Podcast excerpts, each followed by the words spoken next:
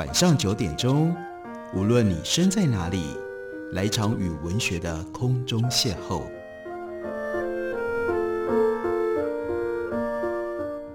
杨照谈书，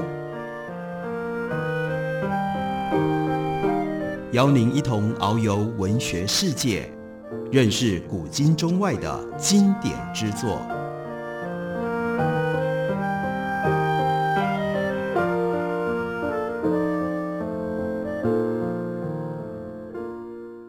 各位听众朋友，大家好，欢迎收听杨照谈书。本节目以台北广播电台 FM 九三点一，每个星期一到星期五晚上九点为大家播出。我是杨照。在今天的节目当中，要为大家介绍的这本书是日本左派的知识分子加藤周一他的回忆录，书名叫做《羊之歌》。虽然他有着非常坚定而且非常激烈的左派立场，不过他所写的回忆录却十分的优美。这是带我们去到了战前的日本。在战前的日本，一个文艺少年，他吸收了哪一些养分，得到了什么样的经验，最后让他可以在那样的一个混乱的环境里面成长成为一个有思想的成人。他回忆记录到，在东京大学念医学部的时候，他呢迷上了去歌舞伎座和竹地小剧场看戏。他说，当时的歌舞伎座正好是宇佐卫门、菊五郎、吉右卫门的天下。因为是穷学生，所以买的是站票。从位置看过去，空旷无比的舞台，只为菊五郎一个人的舞蹈而在瞬间绽放。那里存在着压倒性的记忆的意义，那这又是一门精湛的艺。站票席上也可以清楚地听得到宇佐卫门非常清脆的卷舌音，让他无限的陶醉。另外，戏剧里的角色助六啦、白浪五人男呐、戏务伊佐卫门呐。他丝毫不同情那些为了主公而牺牲自家儿女的武士们。他喜欢的角色是游手好闲之徒，还有盗贼。另外呢，在舞台上，这些主角们沉迷女色，争强好斗，身上都隐约潜藏着反抗权威的特质。因为这个时候，加藤周一自己对女色一无所知，也不会打架，更没有任何反抗权贵的经验。总之。当他听到宇佐卫门所扮演的助六在台上滔滔不绝说起台词的时候，立刻就感到电流贯穿身体一般的战栗，不由自主地屏住了呼吸。除了上一代长辈的演员梅若万商郎之外，还没有任何其他日语戏剧人物的独白跟对话曾经带给加藤周一那么直接的冲击。他就想起来小时候在外祖父的老留声机里。传来了什么呢？传来了卡鲁索，卡鲁索的所演唱的咏叹调，那样的一种魅力，才能够和这个时候他所感觉到的宇佐卫门所念起来的台词有的这种充分的魅力。独白跟对话的意义对他来说无关紧要，剧情更不重要，最重要的是演员的声音所带来的戏剧化的感动，这是非常特别的一种。敏感的能力，跟我们一般人看戏，我们就是看剧情，想要知道剧情是什么，或者是一定想要听清楚独白啦、对话。但是呢，加藤周一，这就是他的艺术性，他对于声音本身充满了好奇跟兴趣。另外，在筑地的小剧场的舞台上，独白跟对话取代了演员的身体和声音，展现出登场人物的性格、立场以及心理。他看了很多外国剧本改编上演的戏，像是高尔基的《底层》，或者是契诃夫的《樱桃园》，也有日本剧作家久坂荣二郎所写的《北东之风》和《火山灰地》等等这些重要的剧作。关于一九三零年代末的新剧表演，透过文献不难了解各种细节。文献记载，当时帝国主义的狂潮已经席卷到竹地小剧场的周边。正因为如此，尽管还称不上是一种连带的意识，在剧场里就能够感受到台上的演员和台下的观众之间有一种心照不宣、反时代精神上的默契。所以，对年轻的家庭周一来说，观看戏剧表演的经验，就是和那些素昧平生的观众共有那样一份反抗时代、反抗军国主义、帝国主义、心照不宣的默契。光是记得这件事情就已经足够了。所以从那个之后，看戏就变成他最重要的一项消遣，变成他人生的一部分。后来他到西方有了机会去周游列国的时候，不管到了哪里，都会前去观赏各国的戏剧，因为已经在歌舞伎座和竹地小剧场里了解了、发现了戏剧是什么。他并不是到了西洋才看见戏剧的真相。加藤周一继续回忆记录：我在西洋发现的不是戏剧，而是绘画和雕刻，另外还有建筑。当时除了京都的几个庭院之外，虽然是个日本人，加藤周一对于日本的美术经验几乎是一片空白。另外，在京都，对于守野派的那种门上的画或者是屏风画，他也不感兴趣。上野的油画展对他来说，那就是仿冒品。而日本建筑家们，他们在战后充满创意的工作，在这个时候也还没有发端。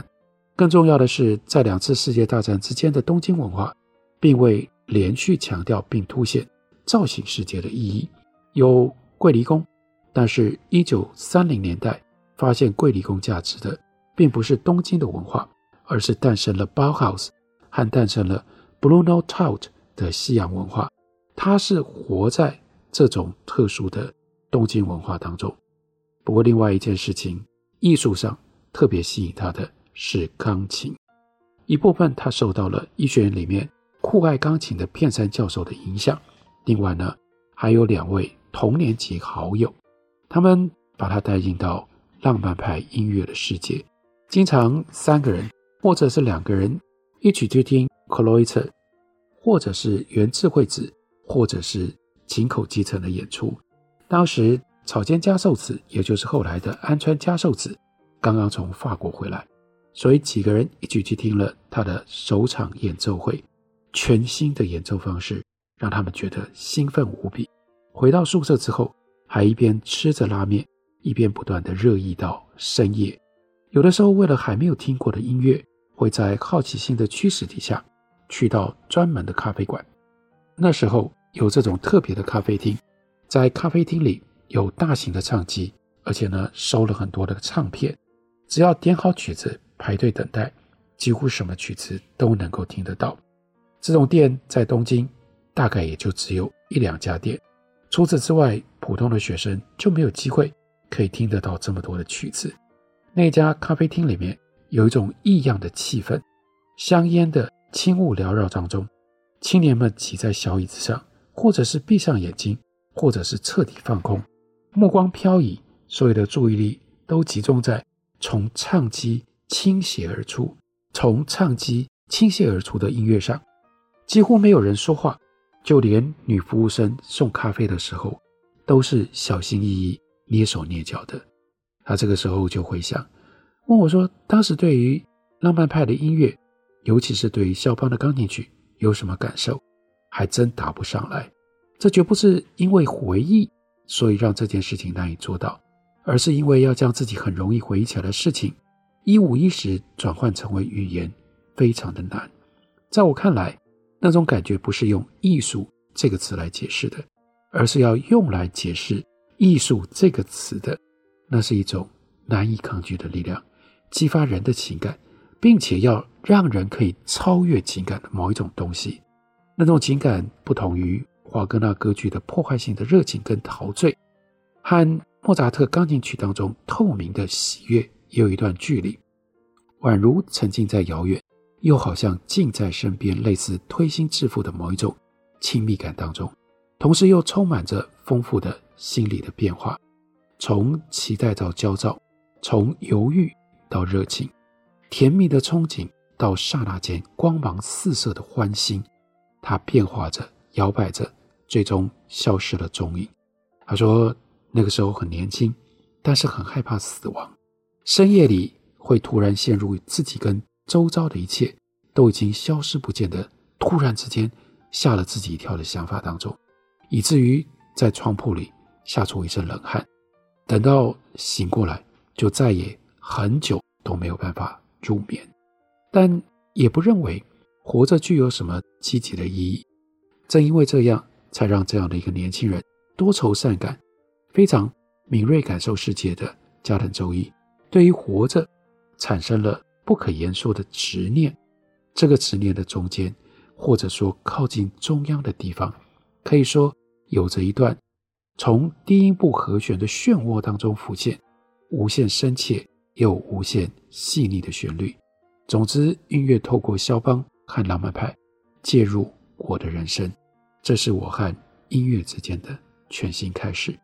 非常精彩的文字，细腻浪漫，同时不落俗套，去描述音乐以及描述那样的一个年轻人如何追寻音乐，让音乐跟他的个人有这么亲密、这么新鲜的关系。我们休息一会儿，回来继续聊。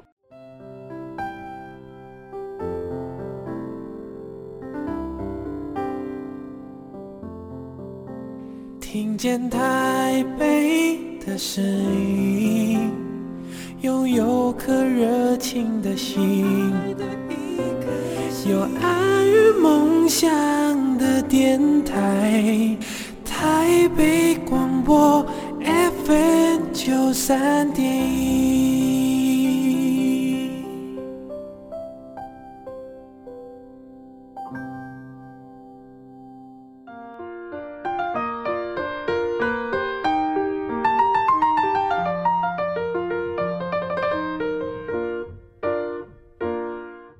感谢您继续收听《杨照谈书》。本节目于台北广播电台 FM 九三点一，每个星期一到星期五晚上九点，为大家播出到九点半。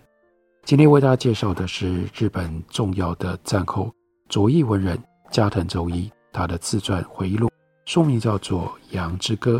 在这本回忆录当中，加藤周一回想了当时他在东京大学念医学部的时候，那个正在变化当中的时代气氛。当时政府。以国民精神总动员的名义，粗制滥造了大量的标语，其中有一条是杜绝奢靡，在学生当中就有马克思主义者表示反对，说开什么玩笑，这不是靠着低薪发展的资本主义国家吗？对吃不饱的大众说什么杜绝奢靡？还有另外一条大和魂武士道，然后东大学生里的饱学之士学者就说。哎，你们到底有没有好好读过本剧宣传啊？宣传的大核心，因为这里讲大和魂。他说，宣传所说的大核心，指的是物质爱的精神，那是源氏物语的爱情世界里所来的。武士道则是因为江户时期武士纪律不整，难以管束，由官吏所制造出来的东西，不能只抓着江户时代的单一的面相来代表大和魂吧。不喜欢理论而尊重实际行动的家伙，则热衷于喝酒和跟女人调情。对于当时川端康成所写的风靡一时的《雪国》这样的小说，心生敬意，而对军国主义的言论置之不理。另外，军国主义时期最重要、无所不在的一句标语叫做“八红御宇”。他说这句标语的意思，没有人说得清楚，在我们的眼中和。日本是神国，东洋的精神文明传统的这类的说法，具有某一种联系。从当时这样一个激进叛逆的大学生的眼中看去，是愚蠢的时代错误。不过这个时候，在东大以外的世界，马克思主义者遭到镇压，自由主义学者被赶下讲台，那一帮正出风头的评论家，用艰涩难懂的语言拼命叫嚣，什么桂冠诗人第一人呢、殉国精神啊，信仰的无常性等等，京都学派的哲学家、文学界杂志还有文学家们，用稍微平静的语言和稍微像样的姿态，说着大日本帝国征讨中国应该要有崇高的目的。西洋的近代文化已经走进了死路，所以我们日本人要建造出超越近代的文化等等，这是势不可挡的军国主义狂潮。这个时候呢，巨大的分歧就要出现在宿舍内外的这两个世界，所以他回想有一个关键、最具有象征性、代表性的一个事件，那就是当时在文坛地位非常非常高的横光利一，号称小说之神。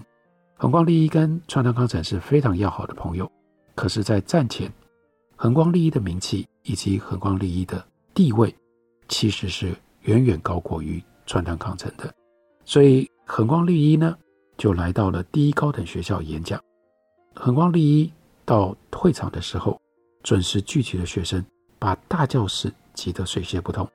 横光利一顶着一头乱发，脸色有点苍白，说话的时候，先说完一句，就紧闭的双唇盯着天花板的一角，一阵子之后再说下一句。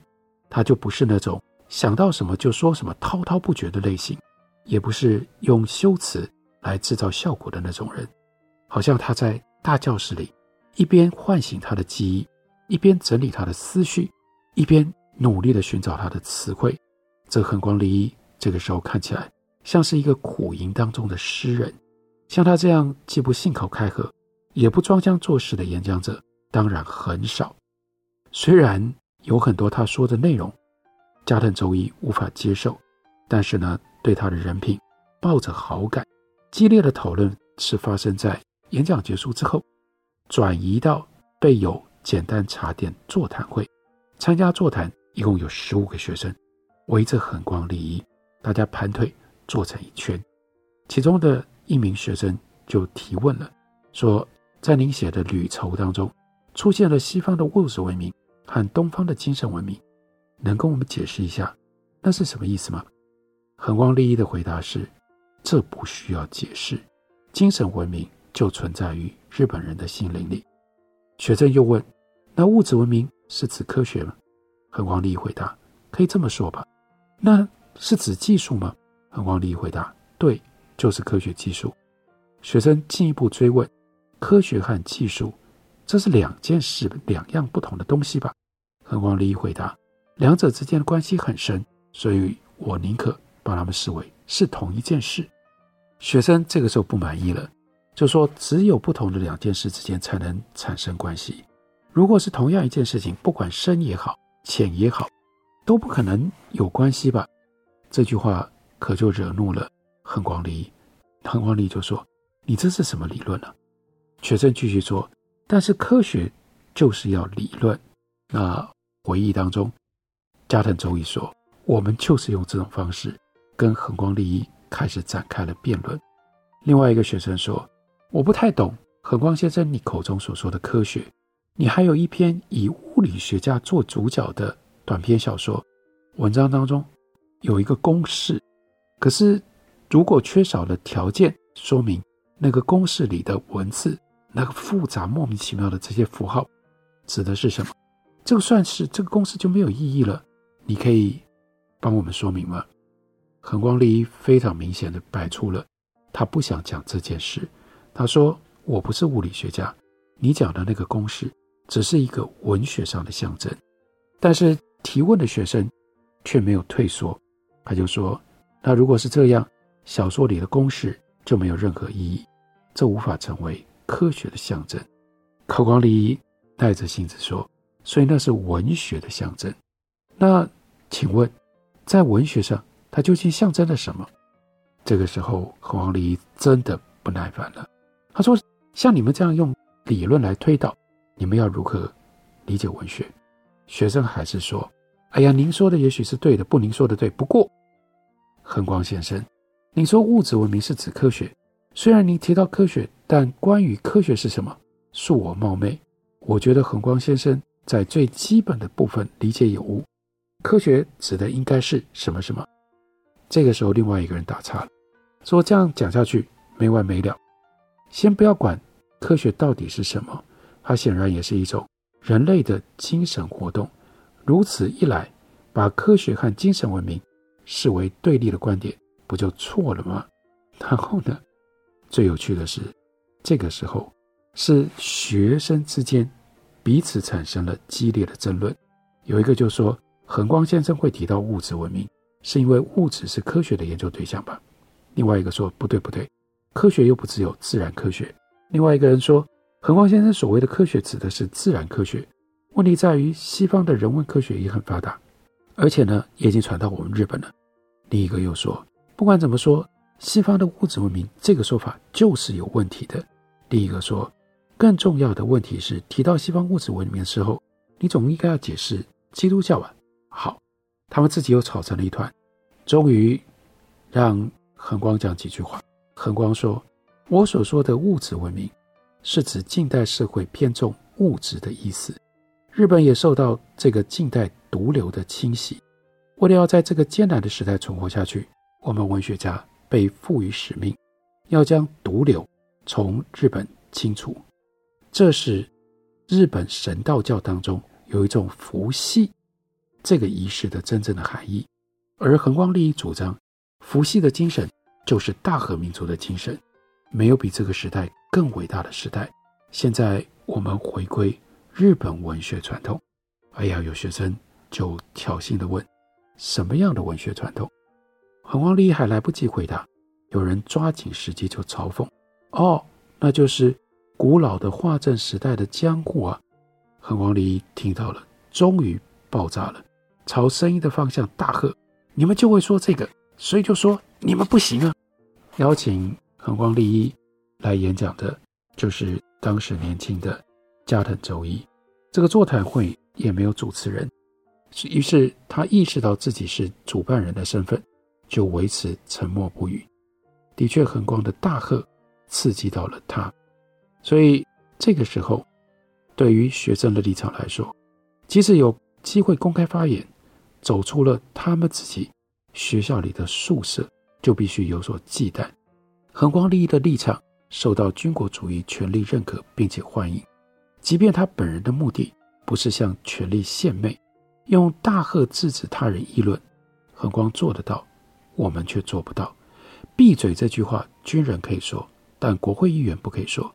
在对手无法怒吼的前提上，怒吼就是一种不公平。不论本人主观上如何，这种行为实际上就是对加藤周一来说仗势欺人。凭什么说你们不行？于是这个时候，他就不顾自己是主办人的身份，激发起他的斗志，也就没有好好去想，应该要感激恒光利益是这么诚实的人，还能够跟这群学生。认真的生气，所以接下来就变成加藤周一跟恒光利益的一番辩谈。然后描述完了这一番辩论之后，他又回想，他说：“后来很长一段时间，我忘记了跟恒光这次最初也是最后的见面。日本战败，美军占领日本之后不久，一九四七年，恒光利益因病去世，据说原因是胃溃疡造成的大出血。”但是他拒绝医生，还说我的病不需要科学，要用精神来治疗。中岛健长告诉加藤周一这件事情的时候，加藤再次的认识到，恒光利益为了那错误的哲学，付出了他生命的代价。有的病能够治疗，有的病医生也束手无策。但是像胃溃疡，只要进行适当的治疗，就能够治愈。所以他回想起那时候。这群学生围攻恒光利益，他就说：“当时与其说是针对恒光，不如说是针对那个时代。我们为了保护自己，竭尽全力。无名小卒的学生做梦都想不到，我们竟然对这么有名的一个大家造成了打击。之所以我们这样重伤恒光利益，正因为那是一个没有必要去打击的对象。这就是中岛健长。”在讲这件事情的时候，试图要让恒光利益他们能够了解，这是非常鲜活的一段回忆。这也是用一种非常特别的方式来记录一个年轻人活在那样一个军国主义的环境当中，他要如何发泄自己对军国主义的不满。当然，他们选择把所有的这一切发泄在恒光利益身上，用随笔的笔法，加藤周一写了很多。这种表面上看起来很轻松，但是内在有着深刻精神以及深刻意义的回忆片段。这本书的书名是《羊之歌》，介绍给大家，推荐给大家。感谢你的收听，明天同一时间我们再会。